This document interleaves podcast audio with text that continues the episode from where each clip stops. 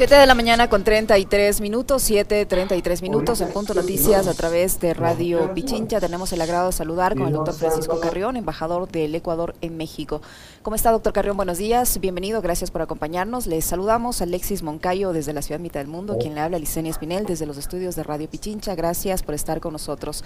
en los últimos meses se ha generado una nueva ola migratoria de ecuatorianos que buscan llegar hacia los Estados Unidos, de acuerdo a cifras eh, que levantan organizaciones que se dedican al tema de la investigación de personas que eh, salen de sus países por, por diversos motivos e intentan llegar a los Estados Unidos. En lo que va del presente año, más de 62 mil ecuatorianos habrían sido retenidos en diferentes puntos en su travesía a los Estados Unidos. Muchos de ellos se encuentran en México. Eh, hay el problema allá de que los regresan hacia, su, hacia el primer país de, de, conexión, puede ser Centroamérica, no todos han vuelto al Ecuador, muchos están detenidos en los pasos fronterizos, hay entre esa población, niños, mujeres, en fin, eh, ¿qué medidas le ha dispuesto el gobierno nacional en su representación en México para ayudar a estos compatriotas que se encuentran atravesando esta situación de vulnerabilidad eh, al tratar de llegar a los Estados Unidos? El gobierno de México ha impuesto nuevamente la visa, pero eso, a decir de muchos expertos, no va a solucionar el problema, sino volverlo más peligroso. ¿Cómo está, doctor Carrión? Buenos días, bienvenido. Buenos días, Yesenia. Un gusto estar nuevamente en Pichincho Universal. La verdad es que usted está tocando un tema tremendamente doloroso, tremendamente humano, social, económico, en fin, tiene varias facetas que eh, tiene a México como un país de tránsito hacia, en definitiva, los Estados Unidos. El presidente Lazo me ha honrado con la designación de embajador en México precisamente como eh, para tratar precisamente uno de los principales eh, temas que eh, acecha a nuestra patria, que es el de la migración irregular. la verdad es que este es un fenómeno prácticamente universal, puesto que no solamente en la frontera con Estados Unidos será, sino en varios países del mundo y por eso mismo yo considero que es un fenómeno, al ser global, eh, debe encontrar una solución global. Pero para el caso que nos atañe a nosotros directamente, que es el que usted ha mencionado y descrito acertadamente, se ha vuelto ya no solamente dramático, sino trágico en la medida en que han fallecido en lo que va de este año más de 100 personas, según tengo entendido, ecuatorianos, quiero decir, y eh, el Ecuador tiene una responsabilidad que paradójicamente yo soy de los que creo que las, no sé si la solución, pero por lo menos eh, la disminución del impacto penoso que este fenómeno tiene eh, se debe buscar aquí en el Ecuador. ¿Qué quiero decir con esto? Que eh, en el Ecuador es donde debe crearse las fuentes de trabajo que impidan que nuestros compatriotas busquen legítimamente pues eh, mejores eh, eh, condiciones de vida para ellos y para sus familias en el exterior y el país más adelantado, más poderoso, con más puestos de trabajo disponibles, es sin duda Estados Unidos. Y México es, insisto, el país de tránsito por el cual tienen que pasar para que estos ecuatorianos puedan ofrecerles unos mejores días a sus familias. Embajador, ¿cómo le va? Le saluda Alexis Moncayo. Estamos desde acá, desde la mitad del mundo. Em, ¿Se tiene hasta ahora un registro más o menos estimado de cuántos ecuatorianos han llegado hasta México con la intención de trasladarse a los Estados Unidos? Porque en una conversación que mantuvimos días atrás con la legisladora Esther Cuesta, quien es representante de los migrantes, hablaba de una cifra superior a los 80 mil. No sé si usted tiene ya un registro, digamos, más certero. Buenos días, mi querido Alexis, a los tiempos que le escucho y me da mucho gusto, y más todavía en la mitad del mundo, o sea que como usted no hay como discutir. Bueno, este, las cifras en materia de eh, migración son muy relativas.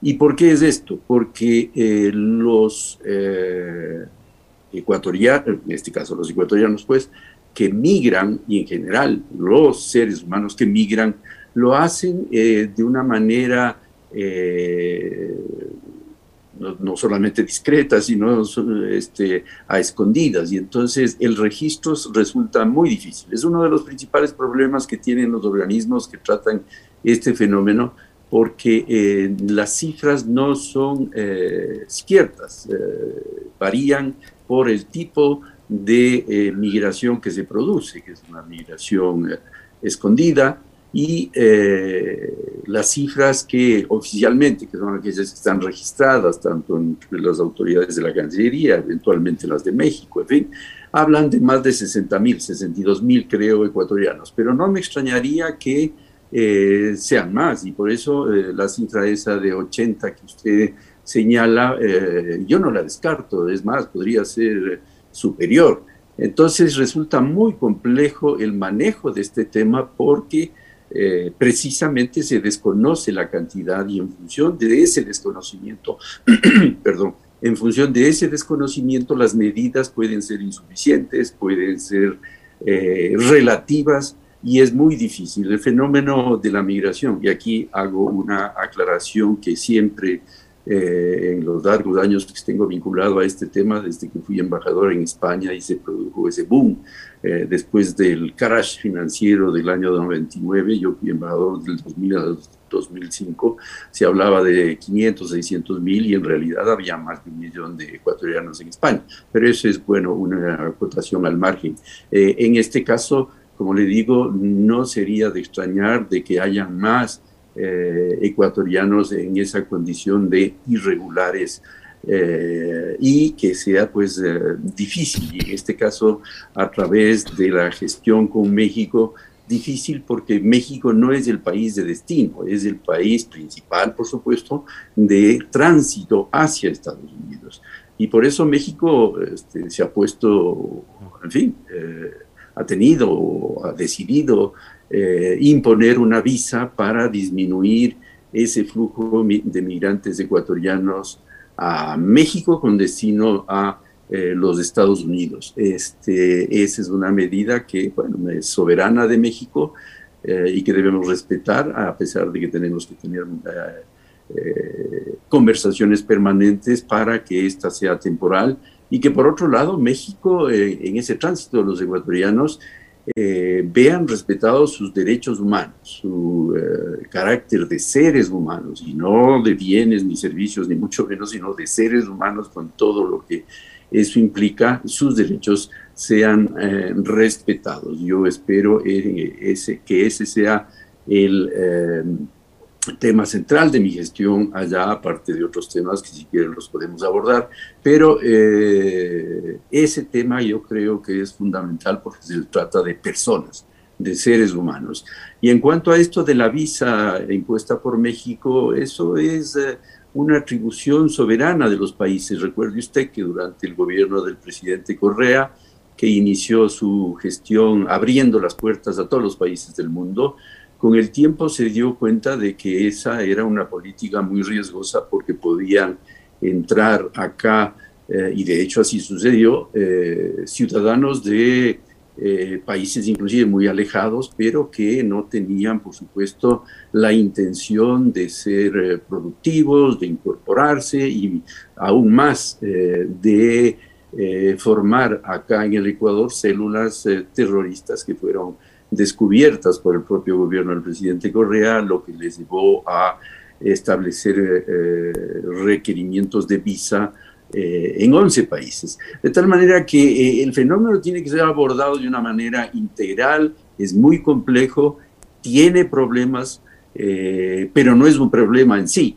Es un fenómeno que tiene problemas y a esos problemas tenemos que abordarlos con responsabilidad y con absoluto criterio eh, humano, que eso es lo fundamental.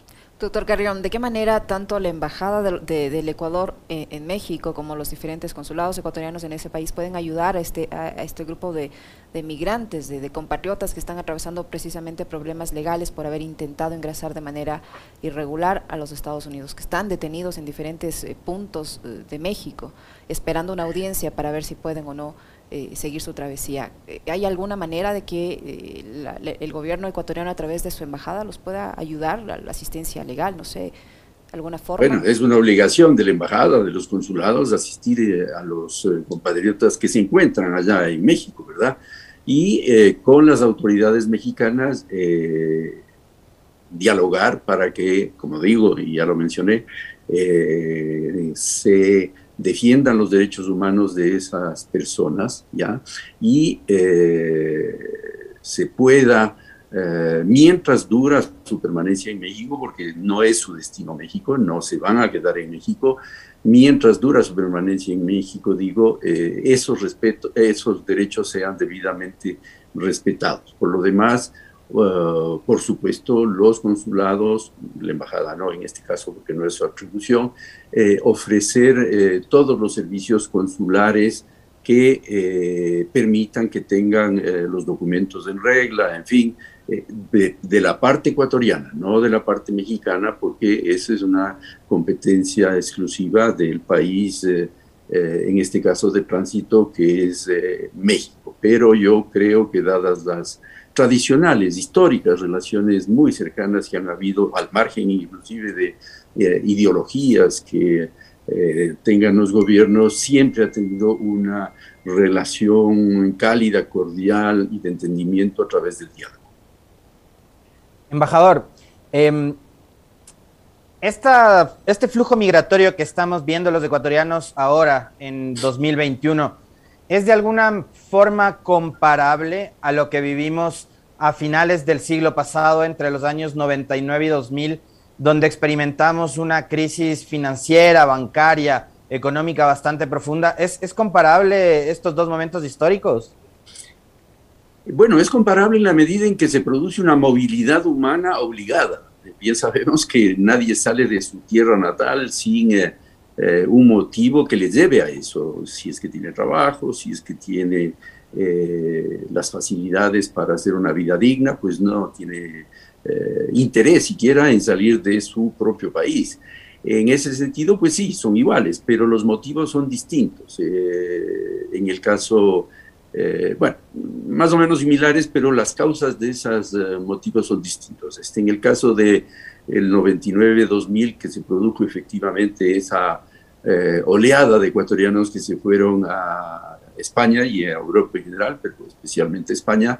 Bueno, dio la casualidad de que yo era embajador en España eh, en esos uh, momentos. España era un país que requería de mano de obra y buscaba, eh, no curiosamente, porque nosotros debemos en eso valorarnos y, apreciarnos como trabajadores, como personas eh, no conflictivas, buscaban muchos latinoamericanos y sobre todo ecuatorianos que fueran a cubrir los puestos y las plazas de trabajo que en el campo, que en los servicios, que en fin, en varios sectores España no tenía, es decir, carecía de esos puestos de trabajo. Y entonces les interesaba tener este tipo de migración eh, similar en cuanto a idioma, cultura, religión, en fin, que les hacía mucho más em, fáciles de incorporarse a la sociedad eh, española. En este caso, eh, estamos abordando el fenómeno es distinto. sin duda es la crisis económica heredada del gobierno del presidente Moreno y luego algo que nos ha afectado a todo el mundo, que es el tema de la pandemia, que ha reducido eh, inmensamente los puestos de trabajo y que hace aún más difícil el conseguirlos para poder hacer una vida este, con ilusión hacia el futuro, con eh, una buena remuneración, en fin. Y eso es lo que lleva a tanta gente a ir eh, ahora hacia Estados Unidos, hacia el norte, y ya no tanto Europa, porque Europa ya no está en esa misma capacidad, sigue teniendo capacidad, pero no la misma capacidad que tenía a comienzos de este siglo en cuanto a recibir migrantes eh, para que ocupen puestos de trabajo. En Estados Unidos, mire, yo estoy convencido eh, de que hay posibilidades de puestos de trabajo para el tipo de trabajo que realizan estos migrantes eh, que lamentablemente pues ofrecen mano de obra eh, básica o limitada, pero que pueden desarrollar sus habilidades y desarrollar sus conocimientos y lograr una capacitación que logre una eh, permeabilidad hacia arriba y que les conduzca, como de hecho ha sucedido en Estados Unidos con muchos ecuatorianos, una superación económica y social. Embajador Carrión, el presidente de la República realiza desde hoy un viaje eh, con una parada en México para participar de esta cumbre de la CELAC, en la que, eh, me imagino yo, se va a reunir con el presidente de México. ¿Usted conoce si se va a abordar ese tema de la migración de ecuatorianos hacia ese país con el mandatario, entre los dos mandatarios, en el ecuatoriano y el mexicano? Bueno, mire, tenga usted presente que yo creo que deben ser unos 15 días, un poco menos. El presidente Lazo hizo un viaje muy atinado, muy eh, oportuno, eh, bilateral, eh, oficial a México y se entrevistó largamente con el presidente López Obrador. según tengo entendido, hicieron una excelente, establecieron una excelente amistad y una comprensión mutua de los problemas que tienen eh, los dos países. En ese sentido, ahí se abordó largamente, perdón, largamente el tema de la migración.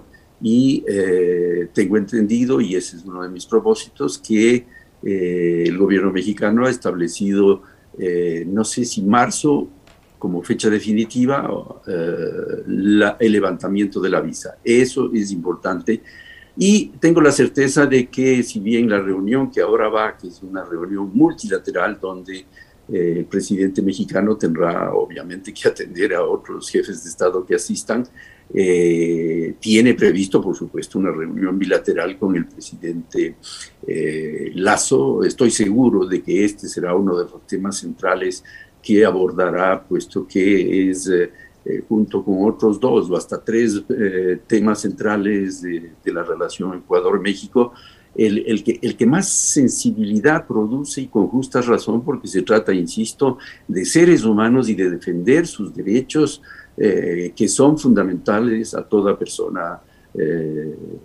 que está en, movilidad humana. Hablábamos de la reunión que tuvieron hace un par de semanas los presidentes de Ecuador y México, Guillermo Lazo y Andrés Manuel López Obrador, embajador, y hay uno de los temas que se trató fue esta suerte de aspiración que tiene el gobierno del presidente Lazo para ingresar a la Alianza del Pacífico. Y ahí quisiera preguntarle también, eh, ya hemos abordado el tema humanitario, el tema de la migración, ¿cuál va a ser el rol que le ha pedido a usted el presidente Lazo que desempeñe? en este, en, este juego, ¿no? En, este, en esta relación con México para poder ingresar a la Alianza del Pacífico. ¿Cuál es, digamos, la misión que le ha, que le ha encargado a usted el presidente?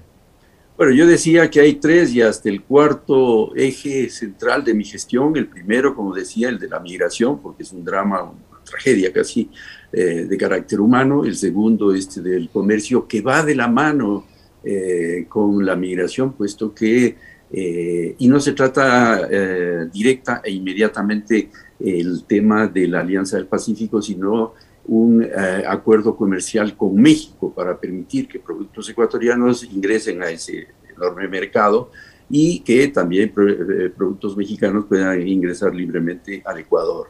Y el tercer punto es que no, y digo este del comercio va de la mano del migratorio porque eh, el comercio genera puestos de trabajo y hay inversiones, en fin. Y el tercero que es el relativo con o a la eh, seguridad, al narcotráfico, a la lucha contra las bandas eh, criminales internacionales.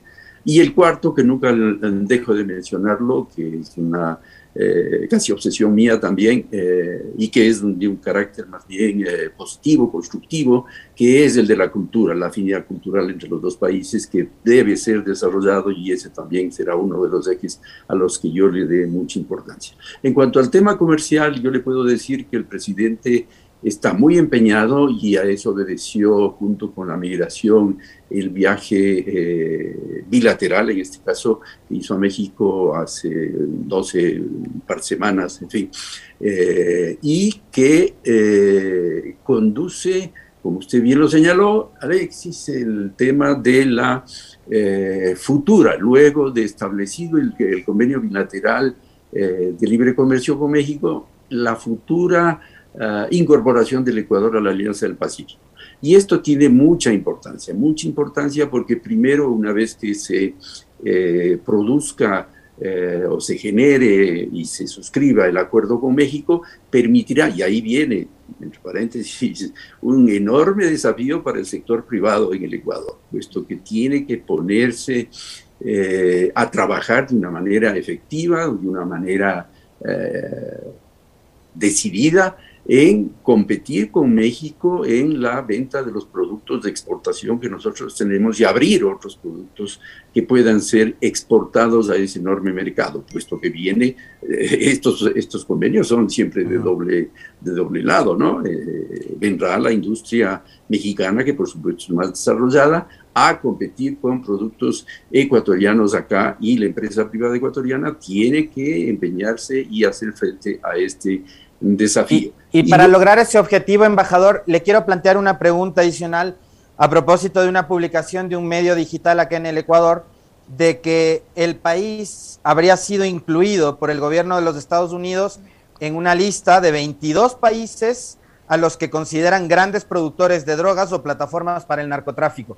¿Cuánto nos podría ayudar o perjudicar eh, este, este anuncio de que los Estados Unidos le ha incluido al Ecuador en esta lista de 22 países productores de narcotráfico?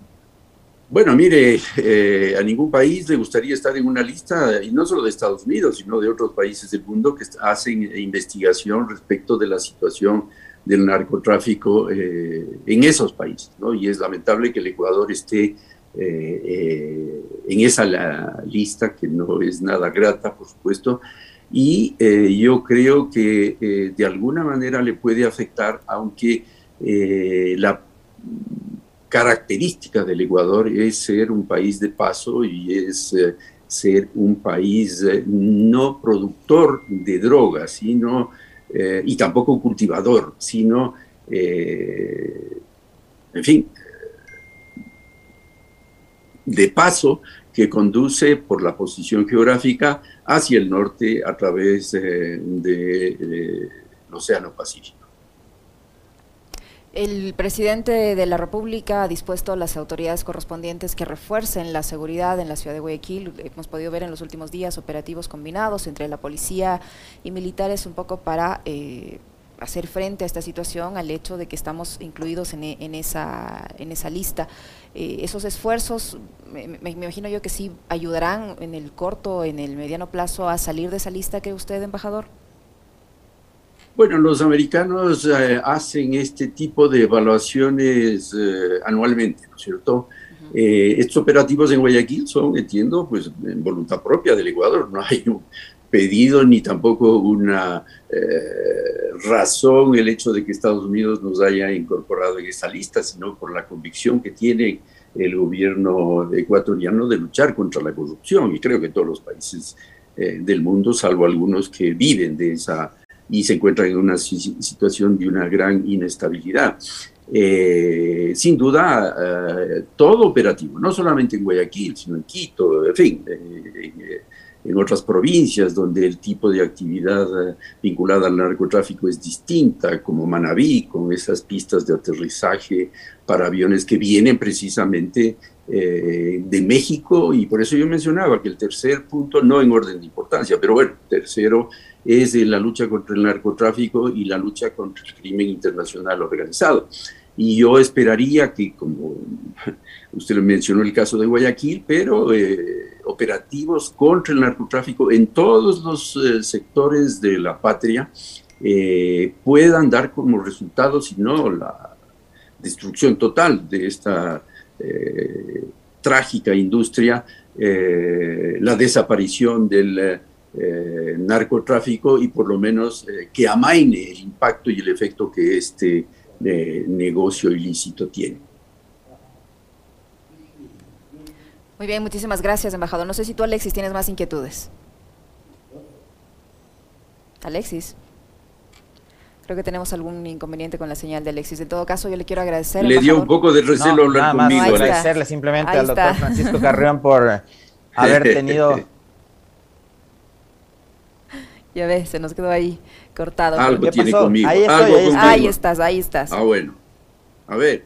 Le quería agradecer por la gentileza de habernos aceptado la invitación.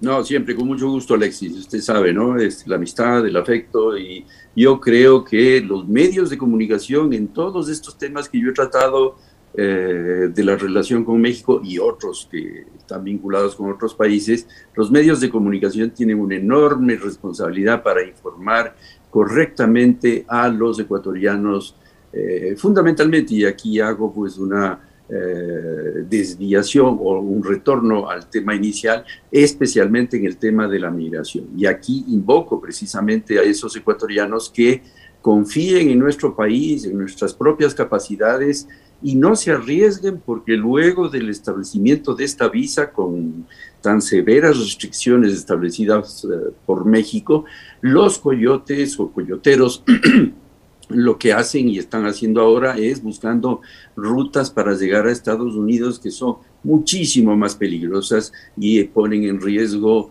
la vida de esos compatriotas y la vida, y permítanme insistir eh, eh, en un tema que no lo mencionamos, la vida de niños y adolescentes que están siendo explotados precisamente, y Esenia creo que al comienzo de esta presentación hizo una alusión, están siendo explotados para poder llegar a eh, fundamentalmente Estados Unidos. Hay, embajador Garrión, eh, ecuatorianos, eh, decía una de las eh, personas de una ONG que realiza investigación de este tema de migración, que ahora, debido a, las restricciones, a la prohibición, al implantar otra vez la visa, lo que está pasando es que los devuelven al punto por el que ingresaron. Es decir, puede haber ecuatorianos en varios países de Centroamérica cuyo, cuya suerte no sabemos, porque no sabemos si están detenidos, están, están secuestrados, como en algunas, algunas ocasiones ha pasado en el propio territorio mexicano y caen en manos de estas bandas del crimen organizado donde son utilizados para estas actividades, son presionados e incluso hasta pueden perder la vida en esta travesía. Ese tipo de riesgos es los que ahora eh, se enfrentan con, esta, con este tipo de restricciones, migración más peligrosa, embajador. Sin duda, sin duda, usted lo ha dicho y eh, efectivamente por ese, este, ese llamado ¿no? a los ecuatorianos que sin duda también están en una situación penosa, crítica, pero que están poniendo en riesgo a eh, niños, a niñas sobre todo, eh, para conseguir ese paso hacia los Estados Unidos. Y eh, creo yo que es indispensable que haya una campaña de concientización, y ahí es donde me refería yo a los medios de comunicación, y aquí es al margen de ideologías, ¿verdad? Porque se trata, y yo insisto, de seres humanos que eh, por estas razones que he mencionado se ven obligados, pero en todo caso eh, con la intención de dejar el Ecuador y correr eh, riesgos, su integridad física, acosos, este, explotación sexual y finalmente perder la vida, porque ahora, según tengo entendido, usted lo ha dicho con mucho acierto, se van este, agrupando en los países cercanos a México ¿ya? Y eh, no quiero decir solamente cercanos a Estados Unidos, donde ya ahí hay, entiendo, varios miles, puesto que hay cifras escalofriantes de ecuatorianos que llegaron a México eh, y que no regresaron. ¿Ya? Eso quiere decir que se quedaron y al quedarse en México, pues obviamente se trasladan a la frontera norte. Pero usted atinadamente ha mencionado que frente a esta situación se van quedando o les van expulsando deportando a países de donde eh, salieron o creen que salieron, porque el problema principal, bueno, uno de los problemas principales en la migración es la información. Eh, los números varían, eh, no se puede saber exactamente qué es lo que está pasando, dónde se encuentran esos migrantes, pero eh, yo creo que el Estado, y de hecho ya la Cancillería, casualmente tuve una reunión de trabajo el día de, no, el día miércoles, donde abordamos este tema, donde tiene que hacerse un trabajo conjunto y el Ecuador a pesar de que, y eso hay que mencionar, no es el país más afectado, los países más afectados son los del Triángulo Norte de América Central, Honduras, Guatemala y El Salvador, y otros países de Centroamérica. Y a eso se añade ahora este, ciudadanos haitianos, penosamente, que huyen de, la situación trágica que vive ese país como consecuencia no solamente de la pandemia, sino del terremoto y de la situación política, y también de Cuba, donde la situación pues, es muy inquietante. Eso lleva a que el eh, conflicto tenga unas proporciones... Eh, eh, enormes, dentro de las cuales está, por supuesto, eh, nuestro país, pero no en la dimensión que tienen estos otros países centroamericanos que son los más afectados y además los más cercanos a México y, por cierto, de los Estados Unidos. Y aquí una mención a la severidad con la que tratan a los migrantes eh, las autoridades de Estados Unidos que, claro, según sus propias leyes, ellos tienen unas eh, reglas que cumplir y que son sumamente severas y sumamente duras eh, para efectos de pedir lo que llaman allá el asilo, que eh, muy pocas veces en términos de la dimensión de la migración se concede. Así es. Muchísimas gracias, doctor. Siempre muy gentil usted con nosotros, muy amable. A las órdenes, mi querida Selenia. Y Alexis, si me está oyendo, también un abrazo. Lo propio, muchísimas gracias al embajador Francisco Carrión, embajador del Ecuador en la República de México.